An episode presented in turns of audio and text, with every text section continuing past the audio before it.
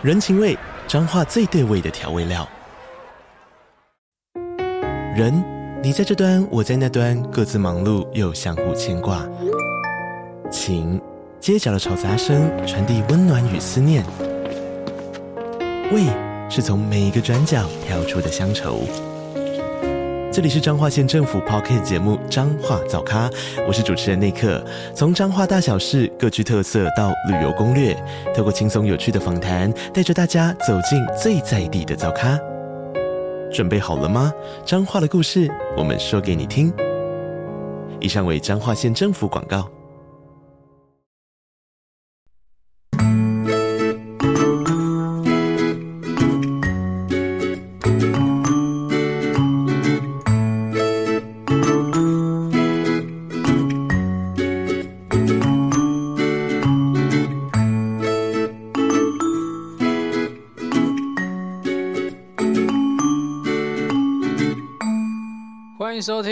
感情不好说啦，我是阿伦，大家早安、午安、晚安呐、嗨，大家好，今天要跟大家分享的主题呢是感情变质。那感情变质这件事情，其实它是正常的，就像是感情变淡，它也是变质的一种，就只是呃什么样的变质会让你的感情是。瞬间崩坏，然后可能会导致直接分手。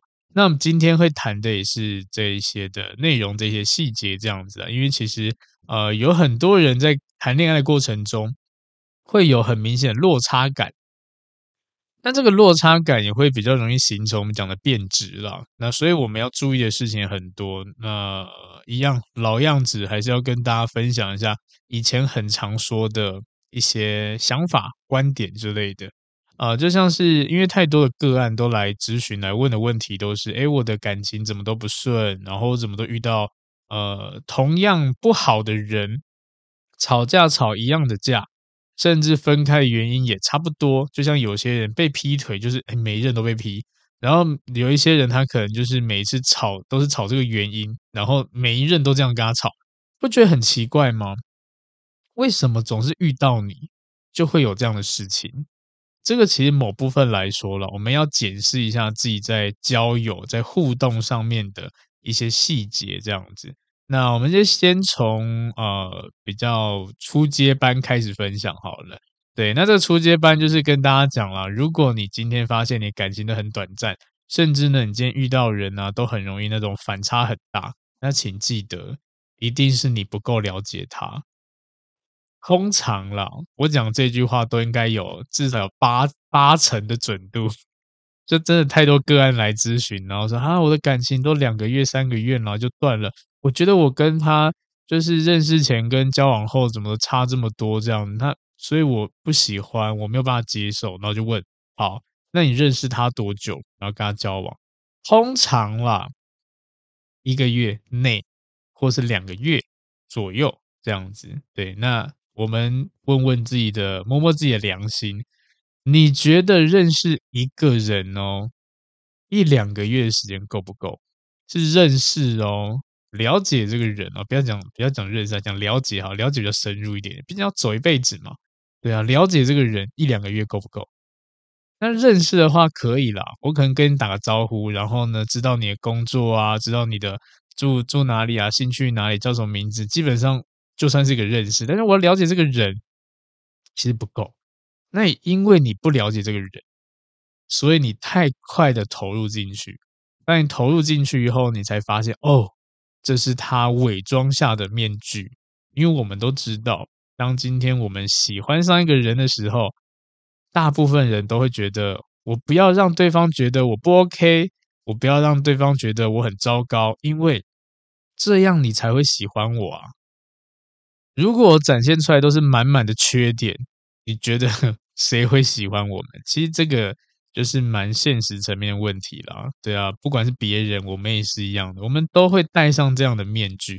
最主要就是我们要怎么看到这个面具底下的这个人一样的。当你时间拉长了，基本上不会相差太多了。然后你在这个拉长时间里面，你也可以慢慢从互动中去观察他，去了解他，这个很重要。所以呢，好，老老东西要再跟大家分享一次，可能有些老听众已经听腻了，那就分享给新朋友。其实我在教大家判断一个人的时候呢，呃，只有几个方向了。那这几个方向基本上你观察足够了，其实就比较不用这么担心了。但是啊，它不见得百分之百，我只能说它是呃，至少你可以确定有一个方向。这样，第一个观察什么？观察他的家庭状况。那家庭状况这件事情大家都知道，原生家庭影响我们很大，非常大。对，有点像是你的爸妈怎么教育你，然后呃，你就会学到什么东西。就像我有个个案是这样子的，呃，他小时候吧，小时候因为他是长子，他小时候呢就呃没有少过被爸爸揍、被爸爸骂之类的，对，是打骂出来的，甚至呢就是有被家暴这样子。那当他长大以后呢，他就有爸爸这样的一个，应该说，呃，爸爸的教育方式就植入他的内心。那他什么时候才发现这件这件事情？其实我记得好像是他高中还大学的时候吧，他爸爸就因病去世了。他觉得那这样子，我是哥哥，我要当一家之主，我想要照顾好弟弟妹妹，我想要让弟弟妹妹就是不要走歪，可以好好的成长这样子。但是，一样的，他从哪边去？学习教育别人这件事情，从爸爸那边，对，所以呢，他连带着他在教育弟弟妹妹的时候，都是用打用骂的，因为他自己是吃这一套的。每当爸爸打他的时候，他就只能屈服，所以他就选择 OK，那这个方式有用，好，那我跟弟弟妹妹讲，他们讲不听，我先揍再说。慢慢的呢，就开始有隔阂了。对，弟弟妹妹两个感情很好。因为是被一起被打到大，像难兄难弟那种感觉。但是哥哥呢，就是施暴者这样子。对，等他长大才发现，所以一样的，每一个家庭呢、其实都会呃，有点像是我们都学习我们的家庭模式这样子。对，那当然我们不能说，不能说在这种环境下来的孩子都一定是不好的，因为他也会经过后天学习，或是中间过程可能会有一些。呃，比较好的指导者可以帮助他们调整。但如果有这样状况是最好的。但如果没有的话呢？其实他就可能会用这种模式放在别人身上，就像一样的，你今天谈恋爱失败了，或是你今天追求失败了，那如果没有人告诉你正确的方式，或者是没有人跟你分享什么更好的方式，你会怎么做？你就重复用同样的技能重新再来啊，对啊，那一直失败，一直失败，失败到最后，你觉得哇，放弃希望了，我好像就是没有办法脱单，就是一样的，因为没有可以学习的人，你没有人可以告诉你这样子，所以你就是一直重复循环。所以家庭这件事情很重要，就是你可以去观察，对。这个人呢，他在家他家中的呃互动的感觉啊，是和乐融融的还是？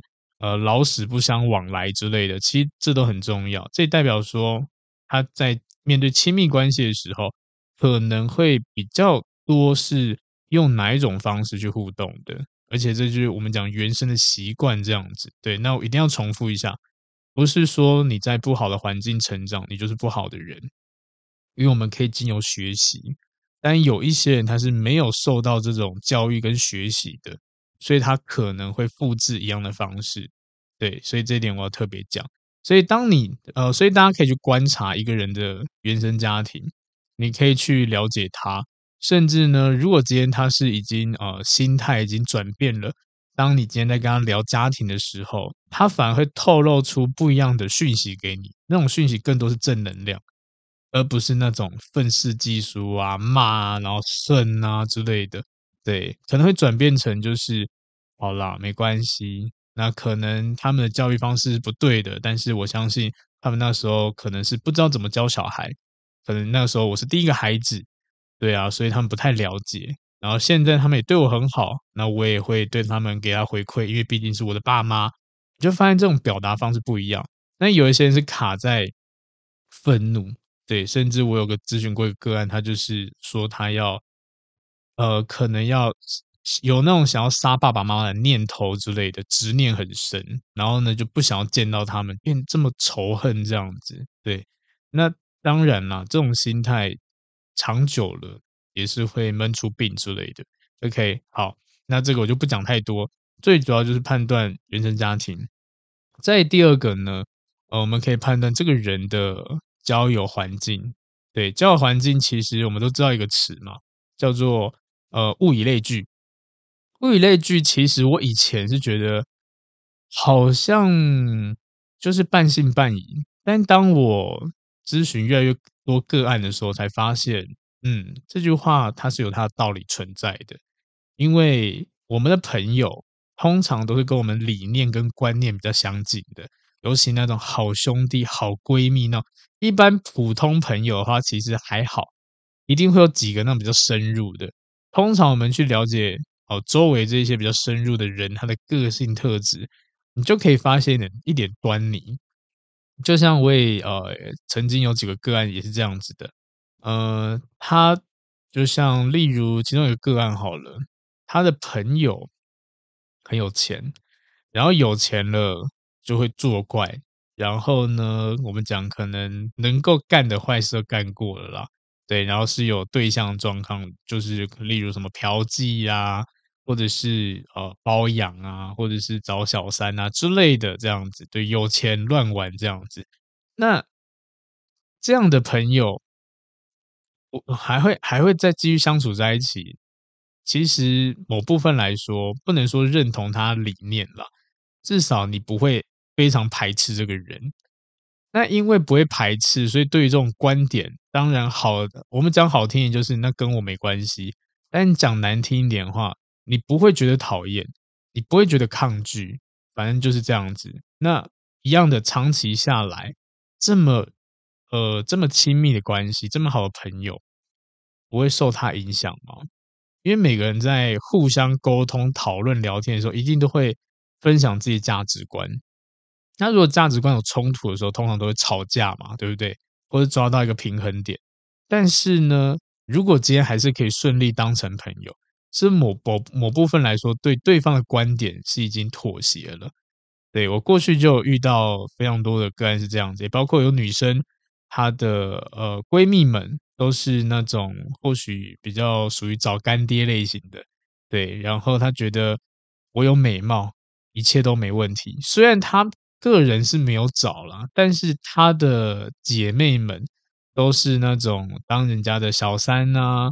或者是给人家包养啊，也甚至呢，就是呃，应该说没有正当职业，但是他们会很有交际手腕。我那时候就问他说：“你为什么觉得这个方式是 OK 的？”他跟我讲：“这个也是一个能力啊，某部分来说，对，交际手腕是个能力没错。但是我们讲别现实层面的，如果今天我们是靠我们外在姿色去吸引人。”去让人家喜欢上你，让人家可能买包买车给你这样子，那除非你可以把你的样貌维持在可能八十岁还是这么年轻漂亮，一般基本上你到了一定的岁数的时候，其实是没有办法对抗的。对，是多多少少还是你这个能力啦，就算你再有手腕，也会下降这样子，它就不是一个技术了。对。那这件事情，我在跟呃这个个人讨论的时候，他跟我讲说，那、没关系啊，就可能在最年轻的时候，能够骗就骗，能够捞就捞，把你的下半辈子的东西都直接先得到再说。好，那这样是不是就很明显了？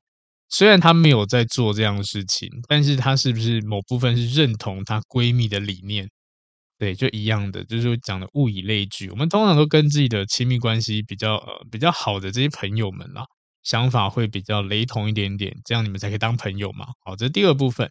在第三个呢，我会觉得是一个情绪啦。对，我觉得情绪这件事情，其实大家都要观察。那如果你今天在追求一个人啊，或者是你在观察一个人啊，请记得去看一下他在面对呃需要。就是情绪出来的时候，他会用什么样方式去表达，甚至去处理这样子，就像是呃，很多人说什么牌品嘛，对不对？打牌的品格，OK，牌品。那有些人只要输钱了就生气，然后再就是还有车嘛，开车路怒症是不是？车品哦，会不会骂脏话之类？当然这些都是因为这个人他情绪受影响了，但是不用刻意去设计这样的桥段，让对方会那种嗯情绪上涨这样子。其实很多时候我们都可以判断啊，就包括呃有没有耐心啊，或者是。做事情呢，可能真的是有点不顺的时候，他怎么表达之类的，这些都是可以判断的。判断一个人小细节，例如你今天跟他出去约会，诶，他车被拖掉了，他是说啊，不好意思，那可以等我一下，那我处理完这件事情，然后我再跟你赔罪之类的，对，就笑笑跟你讲，还是很生气，说哦，又那王八蛋，谁谁谁这样检举我啊，或者是怎样怎样，我听到那边才停一下子就被拖掉，很不爽这样子。就发现表达方式不一样，对，把重点摆在哪边，所以这也是我们讲情绪起伏的时候。那当然也不能只看负面地方，对，喜怒哀乐都是一种情绪，你可以看判断他在呃不一样的情绪的当下，他会怎么样做处置这样子。那有些人太开心过头了也不太好，因为搞不好有些人说啊，我好开心，我今我今天可能呃拿到一笔奖金之类的，开始乱花钱。还乱撒钱，这也不是好事啊！对啊，虽然真的很开心啦，但是它不是一件好事情啊。对，就看他怎么样去稳定的处理这些情绪，这样子。所以情绪这件事情也是大家去判断的。好，那讲这么多判断，其实要跟大家讲，也就是当你今天对这个人有足够的了解的时候呢，你再进入感情就会比较呃，应该说就有效可以减少所谓的变质啦。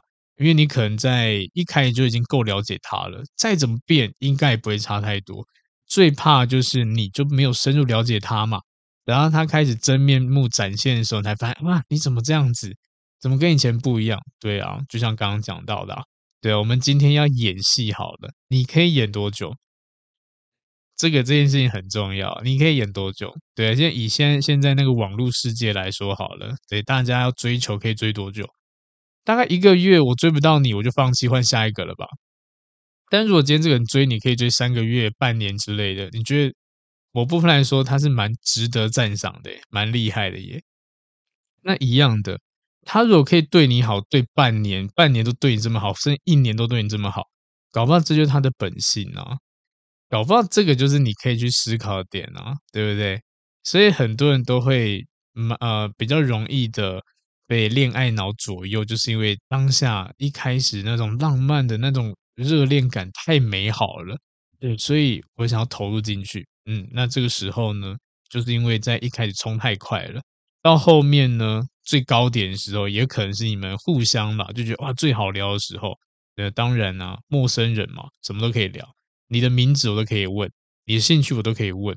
那当这些话都聊完的时候，是不是你也了解够多了？这个时候没有东西可以聊了，就会掉下来。这掉下来也就是变质的开始，因为你开始发现说，哎，好像相处没有以前这么融洽了，怎么会这样子？对啊，很正常。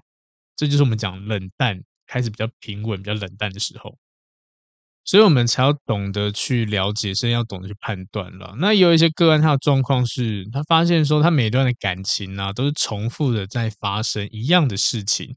被呃吵一样的架，遇到同样的问题，甚至呢不断的被劈腿，我相信一定有人这样子，甚至可能你们周围的人也有碰过一样的问题。你觉得奇怪，什么每任你明明就不是一个不好的人，为什么你每任都会被劈腿啊？到底发生什么事情？其实老实说了，呃，我觉得人啦，我们每个人都会有自己的一个互动模式，但是不可否认，有一些的互动模式是比较容易。我们讲以劈腿来说，哈，有一些互动模式比较容易把对方养成是一个爱劈腿的人，甚至会劈腿的人。好，就举例好了啦。那这个就是大家参考就好了。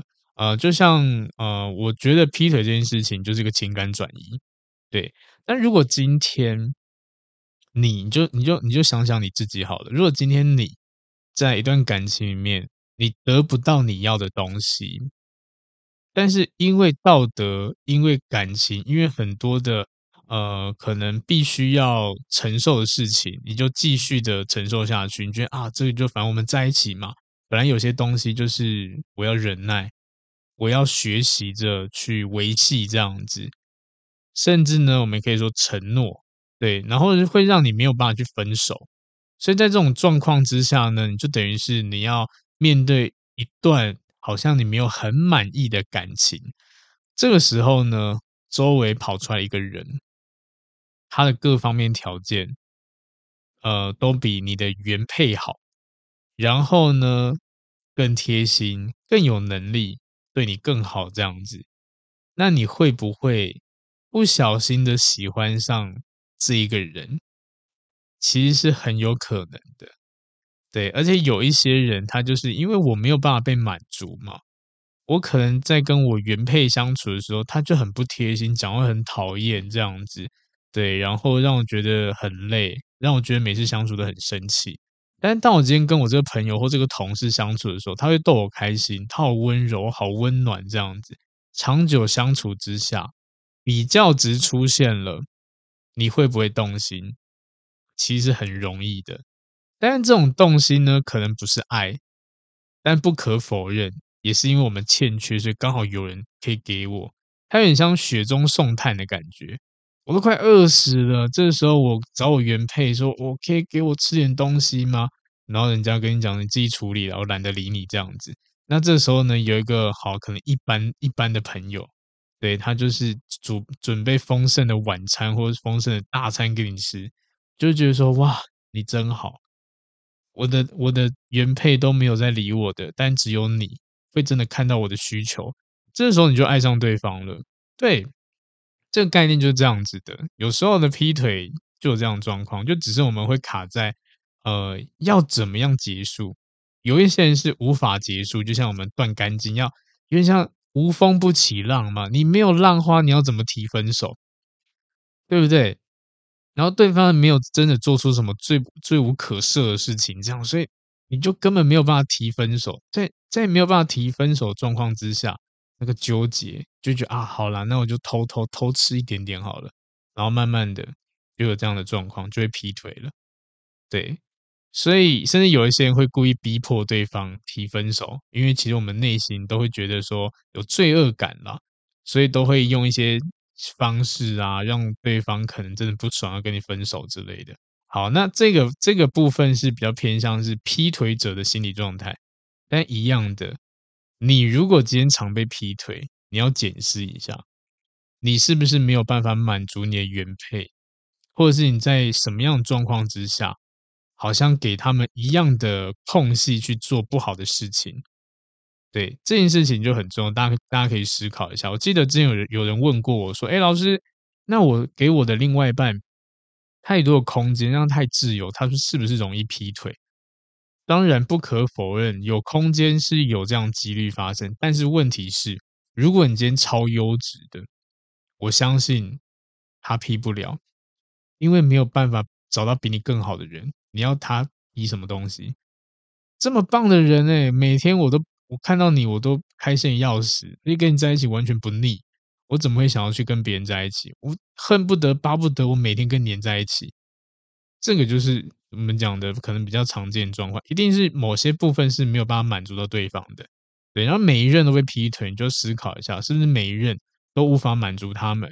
然后再就是你又给对方太多的空间，让他们可以去做坏事之类的。在这样的堆叠之下啦，可能就会造就你是一个。善于养出呃渣男渣女的人，好，那这个是给你们参考啦，这不是说百分之百是这样，但是是有几率发生的这样子，所以我们要检视一下我们的互动方式是不是有问题。好，那再来呢，其实呃，我们讲的比较恶性的互动模式，当然啦，就是也会比较容易影响你的感情变质的开始嘛。那其实最常见的一些互动方式啊。呃，跟大家分享几种好，这几种都是比较都是有阶段性的，而且是蛮常态会出现的。对，例如，呃，你可能在互动过程中会讨好对方，会觉得自己羞愧，甚至呢，可能情绪上面会有一些比较暴怒的动作，甚至呢，会想要控制对方，然后呢，会想要测试对方，甚至呢，对对方是鄙视的感觉。这些负面情绪啊，其实都容易造成感情变质，是非常容易的。我们就以初期来说好了，初期其实最容易产产生的事情都是呃所谓的讨好的感觉或控制的感觉。这就看你在关系里面是属于哪一个位置的人。好，那呃，至于位置的话，我们就可以想一下，你在关系一定关系都不是百分之百对等的啦。我们能够差不多就已经互相就是很棒的，但大部分的感情都是有上下阶级那种感觉。对，那呃，当然像刚刚讲讨好这件事情跟控制，在前期就比较容易出现。对，尤其是当我们今天是一个比较有焦虑感的人，在热恋期，当然就是互相你侬我侬啊，很亲密，很开心啊，对不对？那当然一开始啦，就会你你可能发现不到一些细节，因为觉得哇，这种呃你侬我侬的感觉，热恋感会让你变得很开心、很喜悦，所以焦虑通常不会太明显，因为都是新鲜的，一切都是有点像是呃兴奋剂、催化剂的感觉。但是当随着你们开始熟悉彼此的时候，开始过自己的生活的时候，这种喜悦感的机会开始降低了，双方从很黏变成慢慢的疏远，那比较需要被爱的人，自然就会焦虑。焦虑什么？你好像变了，你好像没有这么爱我了。这个时候呢，讨好就跑出来了，也甚至控制就跑出来。讨好怎么讨好？讨好型的人呢，就会透过一些我们讲的。呃，关关掉对自己的关注度，而把全心全都放在对方身上。那主要是做什么事情？比如说，就是可能去讨好对方，让对方认同我们自己，甚至呢，让对方可能重新多看我几眼之类的。哇，感觉很可怜哎，自己的需求不重要，对方需要什么才是第一优先。对，然后会不断的去试探啊，不断去问啊，你要什么都给你啊，这样子慢慢的搞，搞得自己像工具人。非常累，然后讨好类型人很也很需要所谓的回馈感，有点像是我今天对你的付出，我要听到你认同或认可，我才会觉得说哦，你真的还爱着我。但是如果对方没有明确的回应的话，反而会让讨好型人会觉得说哇，你还是不够爱我。好，那既然这样子的话，那我就更努力多做一点事情，让你。爱我，让你告诉我这样子，所以就不断的付出，长久之下压力就来了，我就觉得哦，你很烦呢，好像不用做这么多，很满这样子，有时候就把对方压得喘不过气，这样，这就是讨好型人最常会发生的事情，这也是变质的开始哦。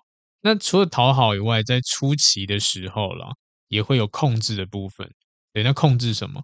控制对方。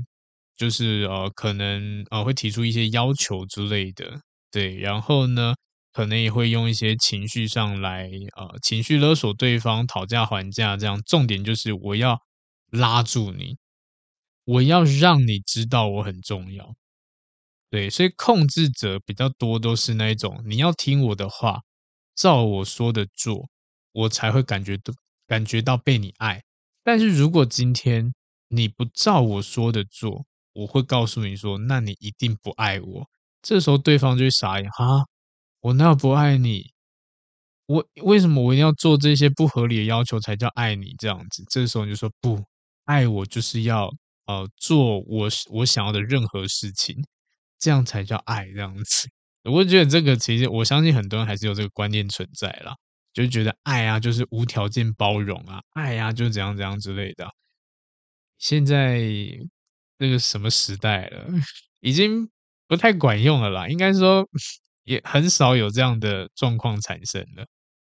甚至到现在，还有女生会讲说，要看一个男人爱不爱你，就看他愿不愿意，愿不愿意为你花钱。嗯，这件事情也还是在。你可以把花钱当做是一种付出啦，但是。不花钱的人不代表他在其他部分是没有付出的，所以我觉得方向可以再扩大一点点，而不是单看一个面向这样子。这个也是我很常跟大家分享的，就是呃，很多人想要找有钱人，当然找有钱人很棒，但问题是，他有钱关你什么事？然后再就是他有钱，他会把钱花在你身上吗？你只要有钱到底要干嘛？懂意思吗？就说有些人说哦，我想要更好生活品质啊，当然可以啊，但问题是他会给你吗？然后一样的，这个这个这个呃问题好像之很早以前有跟大家讨论过。呃，如果今天有一个亿万富翁，他帮你买了一个好，或许十万块的名牌包，跟一个呢，可能一般上班族，可能月薪四五万块的人，然后呢，他帮你买个呃两万三万的名牌包，你觉得谁比较爱你？你觉得谁付出的比较多？当然，这答案是一样啊，因为付出都差不多，只是问题产生产生在哪边？一个是亿万富翁，诶，他只愿意给你十万块买包。另外一个月薪三三四五万块的人，他愿意直接买两三万块的，他可能都已经是一半月薪的钱了，让你买包，你不觉得落差很大吗？你就看一下这个人，他他有他的能力好了，然后他给你多少东西，对啊，其实这就就这个就是个陷阱嘛。所以为什么很多美眉被骗？他可能真的很容易被。呃，也也为什么有一些年龄比较大的大叔好了，会想要用钱去呃，可能包养之类的，因为跟他同年龄的已经不吃这一套啦，跟他同年龄搞不好都有自己的能力，会觉得哈，你才买两万块包给我，你一个月才给我几万块而已，我我自己都赚得到了，但是美眉不一样啊，美美眉可能没有这个能力，就觉得哇，好棒哦，可以给我这样子，对，那这个啦，这个也没有在。影射任何事情，就只是现在这个社会比较容易出现的、出发生的一些问题，这样就跟大家分享一下。所以还是要懂得去判断一下啦。好，那我们再拉回来，因为刚刚这有点小离题了，就突然有有感而发，跟大家分享一下这样子。对，好，那主要讲控制，控制的话，就是你要听我的话，你要照我说的做，我才觉得我是被你爱，我才认可你哦。所以这个也是开始呃变质的开始，再来再来呢，当刚那第一个阶段结束以后，就到了第二个阶段。这第个第二个阶段开始会有一些测试的动作，要测试对方到底爱不爱我们嘛，对不对？所以呢，好好久了，可能也会被嫌东嫌西，甚至你会觉得回馈感很低，不会被感谢，慢慢的会产生怨恨的感觉，就觉得你凭什么？你为什么？呃，我付出这么多。为什么不愿意给我点回馈？甚至会有羞愧感跑出来。那羞愧感是什么呢？就是我明明这么好，为什么没有办法懂我，没有办法了解我？是不是我真的很烂？因为我这么烂，所以你才会这样对待我，才会这样对我不好。然后开始羞愧感跑出来，就是觉得自己好像很糟、很差劲之类的。这是可能比较偏向是讨好型的人，然后没有得到回馈，开始会。抱怨啊，开始会比较愤世嫉俗啊之类的，开始对自己焦虑啊，觉得自己能力不足啊，这样这就是一个很拉扯的过程了。再如果是控制的类型的人，可能在第二阶段就变成说会想要去测试，对，会很像在玩游戏玩鬼抓人这样子。然后呢，呃，就是有点像是他们的方式，就是会去做很多的考验。然后去测试对方有没有办法达到你的要求，有点像是啊，你答应我事情为什么做不到？也甚至呢，这件事情你为什么要呃欺骗我？要说谎？要小动作这样子？对，这也都是因为焦虑感提升。你可能在前期啦就已经慢慢感受不到呃像过去这么多的爱，这时候焦虑感就跑出来，长呃，然后控制人会变得更控制，用控制的方式去测试对方。反复的一直测试，然后越来越没有安全感，因为每次测试对方都没办法及格，这时候就一直反复反复，然后确定关系是不是稳定的。但是老实说，这样测试只会让人家觉得压力更大，甚至觉得很烦。对，好像一定要做照你说的做这样子。比如说，你今天跟朋友出去，就开始问拍照给我看，我要看有男生还是有女生还是什么之类，有没有异性，不准骗我之类的。对，如果你不拍的话，他觉得一定有鬼；但你拍的话，他说好，那是不是还有哪些细节？甚至他会指引你说，那你可以叫别人，就是随便拍个路人啊什么之类的，就会变得很烦、很苛刻这样子。就是因为不安全感、焦虑开始上升这样子，所以在这个阶段会有很多很莫名其妙的事情，你会觉得说哇。到底在吵什么？到底在闹什么？好像也没事，但是硬要挖事情来来闹，这样，这就是因为在这个阶段焦虑感开始升级起来。对，前面你得不到你要的，后面就开始一直呃开始不安全感，开始不相信对方啊之类的，才会产生这样的一个问题。所以很多人在这个阶段，其实焦虑的人格就跑出来，会觉得好像怎么做都不对，然后可能会觉得自己做的不好，又想要努力，然后换不到对方对你的爱，这样子，慢慢的越来越呃，可能做越来越多的事情，然后让自己越来越疲累，把焦点放在对方身上，然后发现自己好像什么都没得到，好累好累。然后另外一种就是我想要一直去验证，验证你爱不爱我之类的，所以一定会有这样的情侣，不管男生都是。男生或女生都是有一定问你爱不爱我之类的，每天问，就觉得会觉得久了以后很烦。然后这个一开始回答是当很甜蜜的，觉得哦，我当然爱你呀，我怎么可能不爱你？久了每天问，每天问，你真的觉得好了，不要再问了啦，我真的很爱你，你为什么不相信我真的很爱你啊？的那种感觉。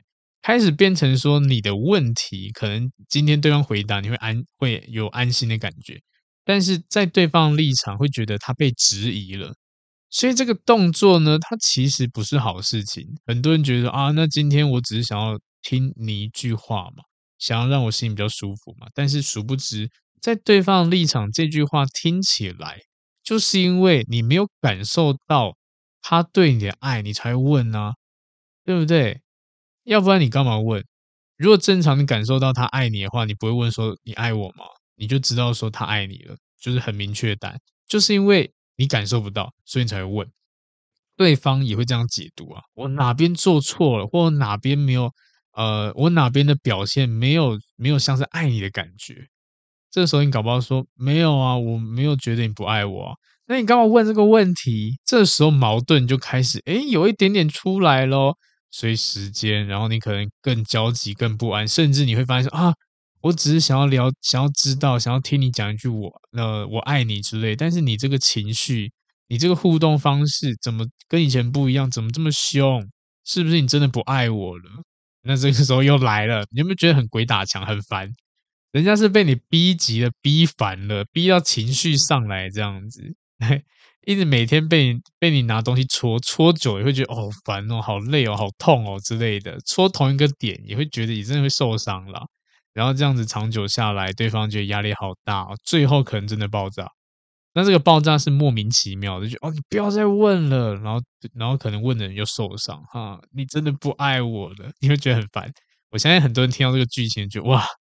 就是我的故事诶，嗯，对，这个蛮常见的，所以呢，一样的啦，呃，我觉得适当的询问是 OK 的，但是不要太太多了，真的不要太多。本来好好感情被你一问问到事情变得很难 处理，然后或者是那种百年难解的那个问题啊，诶，你妈跟我掉在水里，你会救谁之类的，我超难回答的。好，这个时候呢，给大家大家一个建议，赶快。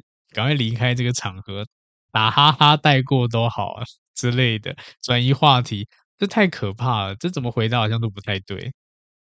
甚至如果你真的面临到这个问题了，你没有办法闪躲的话，那没关系，你就去反问他好了。反正这个问题，呃，是无解的。对，你怎么样回答都是都可能会有风险。那你干脆反问他。那好，那我跟你爸掉水，你会救谁？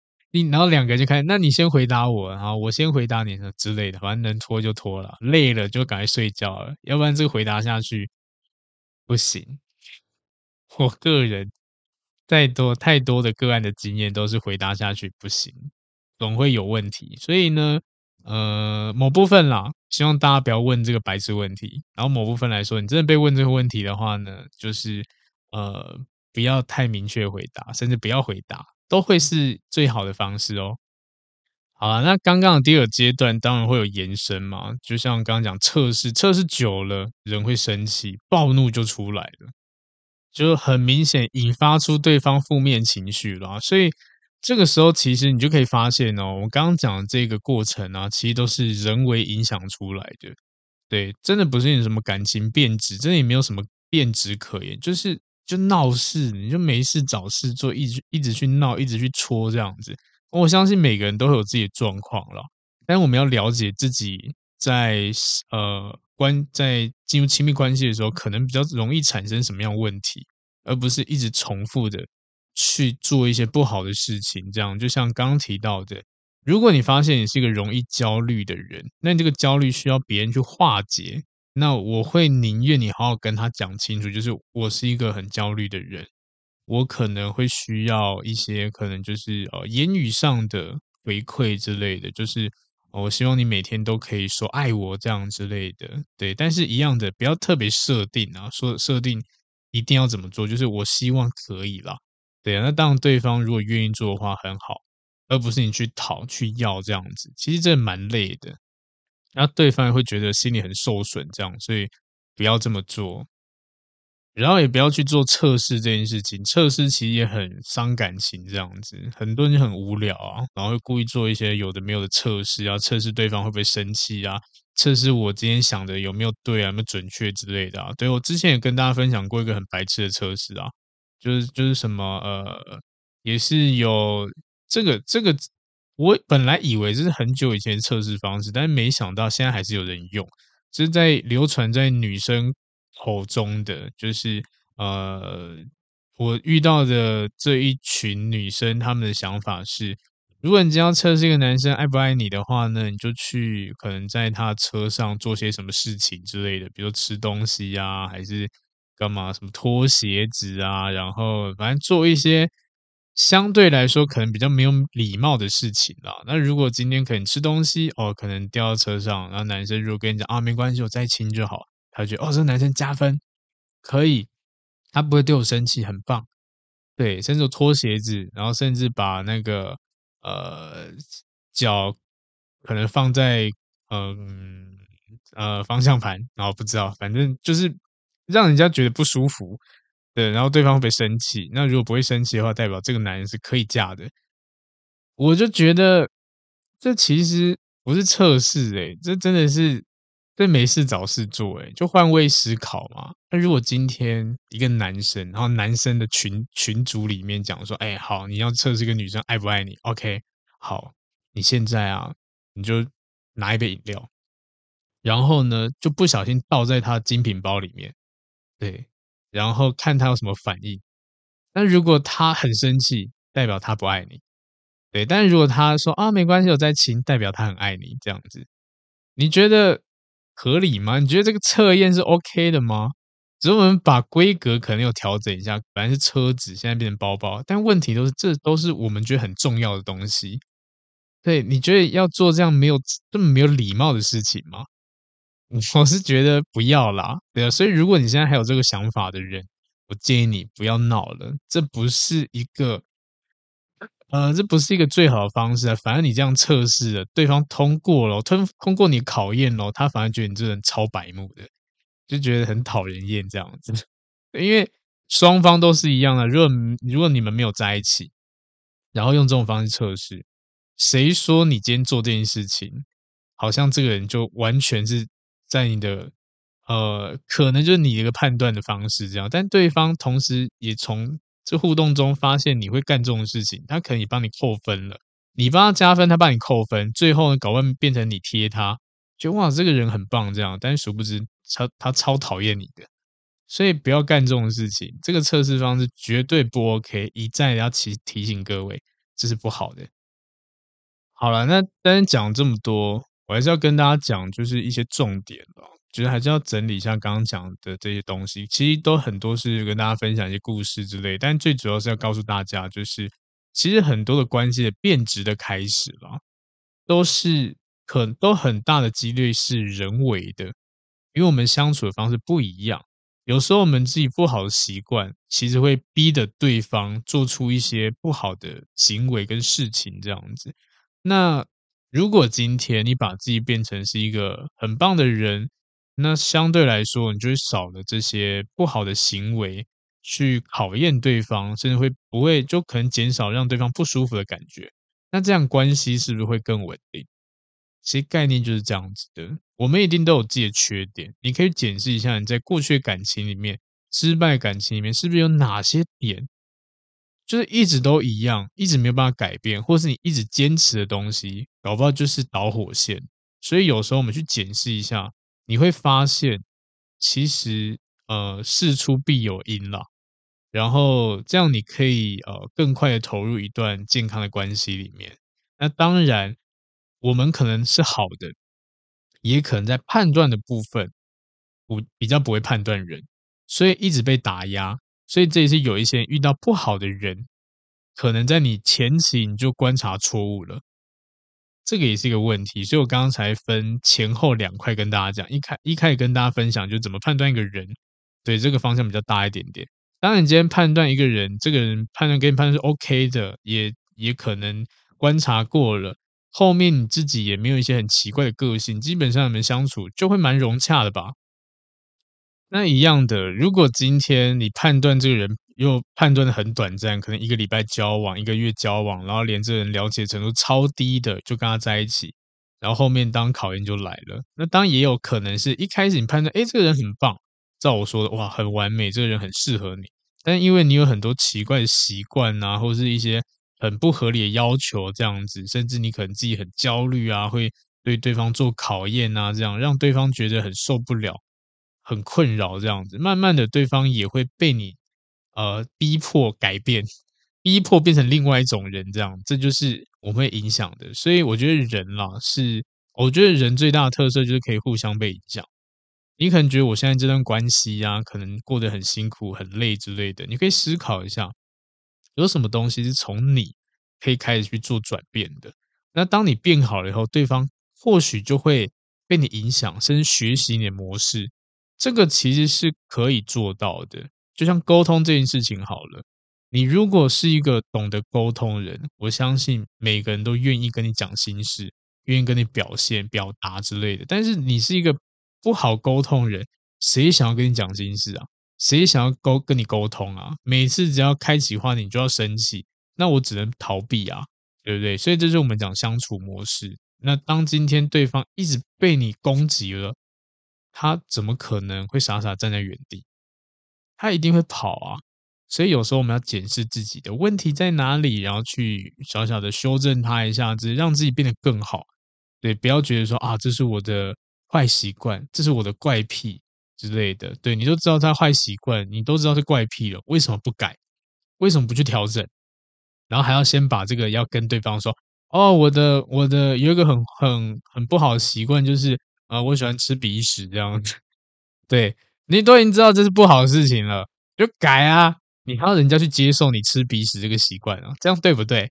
所以大家懂我意思吗？所以我讲的有点白痴啊，但是概念就是我们能够让自己变得更好，就就去做，对方可能也会被你影响到。对，那如果今天你刚好遇到一个很棒的人，你也很棒，你们的关系就会很顺利的进展下去。对，所以。这也是有效的，可以让你关系比较不会变质的这么严重的方式。因为基本上，当你前后前面观察对了，后面相处也稳，你的变质应该老实说就不会变太多了。可能就是或许是一样的稳定的发展。但是如果你前跟后有哪个部分是做的不太好的，或是有状况的，或是没有没有判断精确的，就可能会产生很多的呃没有。可能不如预期想象的事情，这样子啊。那总之啊，总之希望大家就是呃，可以努力的自我成长。对，当你今天成长起来了，其实你在判断跟眼光的部分也会连带成长起来。所以你遇到人呢，也会很容易的被你筛选掉。这就是你成长过后可以得到的东西。所以希望大家都可以顺利。好，那今天这一集就跟大家分享到这边。我不知道为什么，我觉得我今天讲话超级吃螺丝，超级卡的，请大家见谅。好啦，那就这样子哦，下次见，拜拜。嗨，不知道大家喜欢今天的主题吗？如果呢，你觉得内容不错，也欢迎分享给需要的朋友哦。那也可以留言给我一些回馈，但记得要五星好评哟。那如果真的帮助你很多呢，你可以考虑小小的赞助一下或者订阅我。也欢迎追踪我的 IG，IG 不定时会抛一些图文，内容不走心灵鸡汤路线，你可以当做感情的工具书来看。那如果呢是感情方面的问题很难解决，欢迎 IG 私讯我预约付费咨询。合作邀约呢，或讲座也可以私讯，甚至 email 给我。那感谢你的收听，也祝福大家感情顺利喽。